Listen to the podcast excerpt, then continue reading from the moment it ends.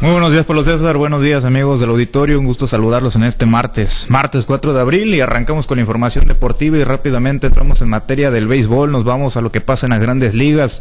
Les comparto que el tercera base de los Angels de Los Ángeles, Anthony Rendón, dijo que dejará de lado su apelación después de la suspensión fuera que fuera reducida a cuatro juegos esto por parte de Grandes Ligas este pasado lunes después de sus interacciones vamos a llamarlo así con un aficionado esto de la semana pasada. Rendón habló antes de que los Angels abrieran una serie este pasado lunes por la noche en Seattle y dijo que MLB había acordado reducir la suspensión de cinco a cuatro compromisos. Cabe mencionar que Rendón pues tomó un fanático eh, de, la, de, la, de la camisa del Jersey a través de un barandal de las tribunas. Esto después de la derrota del pasado jueves por la noche, dos carreras a uno en contra de Oakland. Rendón parece sujetar por la prenda al fanático. Bueno, prácticamente lo hace. Ahí podrán apreciar ustedes, amigos de redes sociales, pues el video, ¿no? Donde el pelotero toma al aficionado. Esto, pues, sobre el barandal. Eh, y pues intercambia palabras ahí con el aficionado, posteriormente le da un manotazo por ahí en una parte de la gorra y camina rumbo al túnel, por cierto, en el video se muestra Benjamín Gil ahí a un lado del pelotero, cuatro, cuatro juegos. Será la suspensión de Anthony Rentón por esta acción, la verdad es que me parece muy, muy corta el castigo por parte de él, la Major League Baseball. Bueno, pues ahí, ahí la situación en este, en este, en esta pues, mm, lamentable, ¿no? Es lamentable situación pésima por parte de un pelotero que no debe de estar eh, comportarse de esa manera con ningún aficionado, sea cual sea pues el motivo. Bueno, y en más información, ahora pasamos a temas locales, esto en el norte del estado de Sinaloa, en actividad del Chivacopa, los pioneros de los Mochis pues cayeron en un tremendo bache al ocho derrotas en los últimos once juegos en el inicio de la temporada 2023 del Chivacopa, pero la serie ganada ante los pioneros de Guaymas el pasado fin de semana mejoró un poco el panorama para el equipo dirigido por Guillermo Vecchio, quien este pasado lunes analizó la situación y declaró que aún hay tiempo para enderezar el camino. Vamos a escuchar parte de lo que mencionaba. De esos ocho juegos, seis los perdimos en el cierre por malas decisiones, pero con un esfuerzo tremendo. Más atrás perdimos un partido ganando por 10 puntos, faltaban 3-0-1, 3 minutos con la pelota y perdimos el partido. Pasó acá con Culiacán, pasó acá con Tijuana, pasó acá con Astro, entonces ya cuando son varias veces estás preocupado, pero tenemos la temporada muy joven. Bueno, pues el estratega sudamericano también charló respecto al tema de las lesiones como la de John Mitchell, señalando que pesan, por supuesto, claro que sí, claro que pesan, más en un equipo pues que no, no se ha acoplado del todo. Ante posibles nuevas incorporaciones por lesiones, Vecchio compartió la dificultad ¿no? que tiene para adquirir refuerzos, esto debido al presupuesto con el que cuenta el equipo mochitense y al inicio de ligas profesionales en los países de Venezuela, Puerto Rico y de República, República Dominicana, donde pues mencionaba el coach argentino, se paga de mejor manera que aquí en México. Por cierto, los pioneros, pues tras estas declaraciones, visitarán este martes a los halcones de Ciudad Obregón en la arena Itson previo al descanso por Semana Santa y para posteriormente retomar la actividad también de gira el próximo 11 y 12 de abril ante los Ocioneros de Guaymas.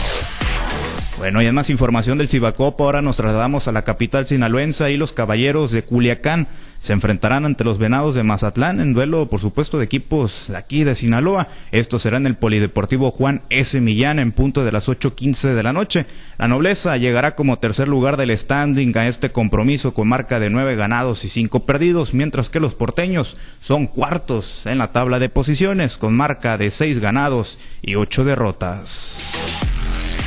Bueno, pues ahí los próximos duelos de los equipos sinaloenses en el Cibacopa. Y en más información pasamos a temas del fútbol, porque este martes 4 de abril comenzará la gira internacional de los Dorados Sinaloa Sub-14 en la Easter International Cup certamen que se llevará a cabo en Orlando, Florida, del 4 al 8 de abril, con la participación de equipos de Liga MX y Major League eh, Soccer.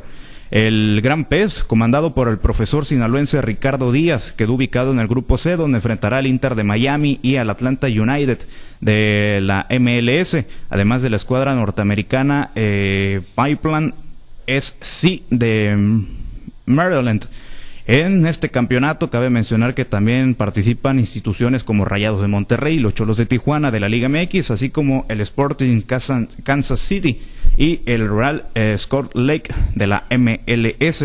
Además de algunas academias de fútbol de diferentes ciudades de los Estados Unidos, un torneo bastante importante sin duda pues ya que los futbolistas jóvenes, la mayoría de ellos de Dorado Sub-14, pues son de aquí de, nuestro estado y pues estarán fogueándose con equipos internacionales.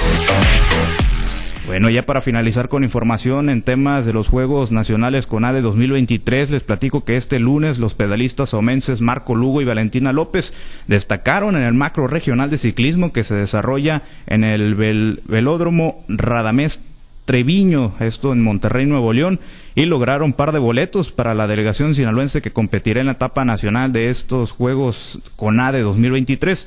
Marco Esteban Lugo Marañón clasificó en la tercera prueba en velocidad, mientras que Valentina López Álvarez lo hizo en la carrera por puntos, ambos dentro de la categoría juvenil B. Ambos ciclistas, por cierto, lo hicieron obteniendo la quinta posición.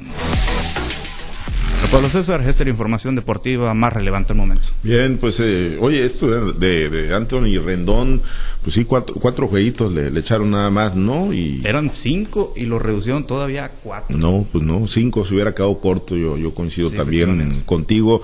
Eh, finalmente digo, no justificamos lo que le pudo haber dicho el aficionado, ¿no? En su paso ahí, pero el aficionado estaba en las gradas, ni siquiera se metió al campo y los peloteros pues tienen que aguantar vara, ¿no? Sí, de hecho, eh, si podemos apreciar el video, ahí se nota cuando el pelotero le habla al aficionado, el aficionado va a la zona ahí del, del filo de las, de las gradas, ahí incluso entre los barandales, ¿no? Logra sujetarlo de la playera y pues lamentablemente pues sí este ahí lo tiene ahí lo tiene agarrado de, la playera ahí lo jala no hacia el barandal y todavía le tira el puñetazo que afortunadamente no no le pegó de, de lleno no pero pues digo no se justifica bajo ninguna circunstancia una, una, un proceder de esa naturaleza, ni de Anton, ni de Rendón, ni de ningún pelotero, ¿no? Sí, efectivamente, mal por los dos lados, ¿no? Tanto el aficionado que lo debió, le debió haber dicho algo, por supuesto, para que hubiera esa reacción, y también mal por el pelotero, Antonio y Rendón pues que reacciona de esa manera. Y Benjamín Gil, ¿no? Sí, pues ahí como testigo mudo, hombre, en vez de llevárselo a,